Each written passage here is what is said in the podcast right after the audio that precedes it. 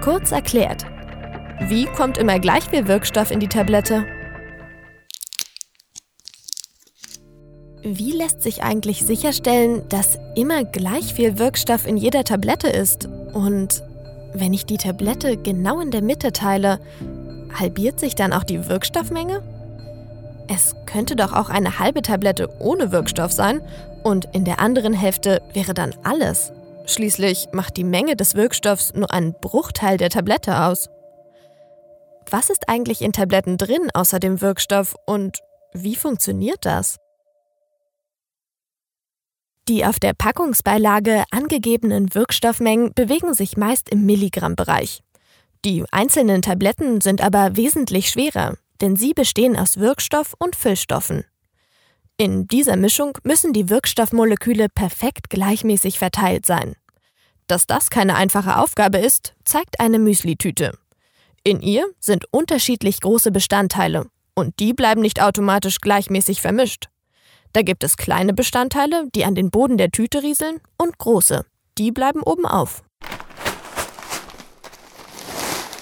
Sven Kleiber leitet die Arzneimittelherstellung bei Pfizer in Freiburg. Er sorgt für einen reibungslosen Produktionsablauf und kennt sich bestens mit den Bestandteilen fester Arzneimittel, wie Tabletten, aus. Beim Pekanus-Prinzip von einer, von einer Müsli-Mischung ähm, setzen sich ja die großen Teile auf der Oberseite oder der Oberfläche des Müslis ab, weil die kleineren nach unten wandern. Bei unseren Pulvermischungen ist es so, dass die Rohstoffe an sich schon eine sehr gleichmäßige Partikelgröße aufweisen. Zusätzlich werden die Pulvermischungen auch sehr schnell nach Herstellung der Pulvermischung direkt weiterverarbeitet und in eine Tablette verpresst.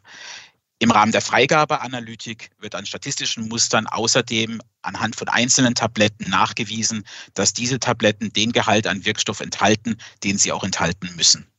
Der Wirkstoff, das wären bei meinen Schmerztabletten zum Beispiel 400 Milligramm Ibuprofen. Die ganze Tablette wiegt aber mehr. Hm, wieso? In einer Tablette sind neben dem Wirkstoff auch noch Füllstoffe drin. Das hat den Grund, dass der Wirkstoffgehalt in einer Tablette ja häufig sehr niedrig ist. Und damit man dann die Tablette in die Hand nehmen kann, braucht man noch ähm, Stoffe, die eine Masse zur Tablette hinzufügen, aber keine eigene Wirkung entfalten. Das ist zum Beispiel Zellulose. Enthalten ist aber auch häufig Magnesiumstearat, was im späteren Produktionsprozess dazu führt oder dazu dient, dass die Tablette nicht am Produktionsequipment kleben bleibt. Ist das bei allen Tabletten gleich? Also was in einer Tablette enthalten ist, hängt eigentlich immer vom jeweiligen Anwendungsgebiet der Tablette ab. Enthalten sind immer Rohstoffe, die eine optimale Verarbeitung zu einer fertigen Tablette ermöglichen. Zusätzlich sind aber auch noch sogenannte Zerfallsbeschleuniger enthalten, die dazu führen, dass sich die Tablette im Darm oder im äh, Magen äh, zersetzt und so den Wirkstoff freisetzen kann. Und am Ende kommt meistens auch immer noch ein Filmüberzug auf die Tablette, der dann entweder eine kosmetische oder geschmackskorrigierende Wirkung hat oder auch eine verlängerte Wirkstofffreisetzung bewirken kann. Das klingt sinnvoll. Aber wie werden nun Wirkstoff und Füllstoffe und das alles gleichmäßig vermischt? Das Mischen der Rohstoffe findet in Edelstahlbehältern mit einem Fassungsvermögen von 100 bis 2000 Litern statt. Hierbei wird nicht wie bei einer Küchenmaschine die Mischung durch Rührstäbe hergestellt, sondern der Container mit den Rohstoffen wird in einen Containermischer eingespannt und die Rohstoffe innerhalb des Containers durch Drehungen automatisch ähm, vermischt. Die gleichmäßige Vermischung der Bestandteile wird dann über den Herstellungsprozess selber sichergestellt. Hierbei werden vorher im Rahmen der Prozessvalidierung Parameter festgelegt, wie zum Beispiel Umdrehungen pro Minute. Und diese Parameter nach Festlegung werden für alle Chargen, die produziert werden, nicht mehr variiert. Zusätzlich wird dann aber auch noch die korrekte Herstellung natürlich bei jeder einzelnen Charge im Rahmen der In-Prozess-Kontrolle und auch im Rahmen der Freigabeanalytik geprüft und bestätigt. Ein Containermischer für 2000 Liter?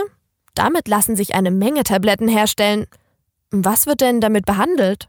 Bei Pfizer in Freiburg werden im Bereich der Herstellung fester Arzneiformen Medikamente zur Behandlung von Krebs, ähm, zur Behandlung von Herz-Kreislauf-Erkrankungen, Schmerztherapeutika sowie Medikamente gegen Infektionskrankheiten, wie zum Beispiel Covid-19, hergestellt mit einem Volumen von 14 Milliarden Tabletten und Kapseln pro Jahr. Bei der Herstellung von Tabletten ist offensichtlich einiges zu bedenken.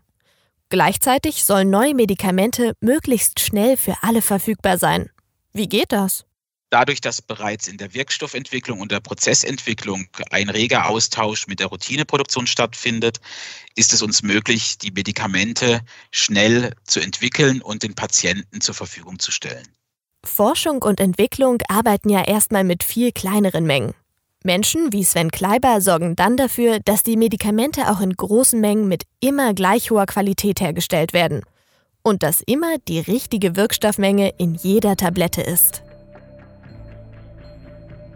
Kurz erklärt, ein Podcast des VFA, der Verband der forschenden Pharmaunternehmen.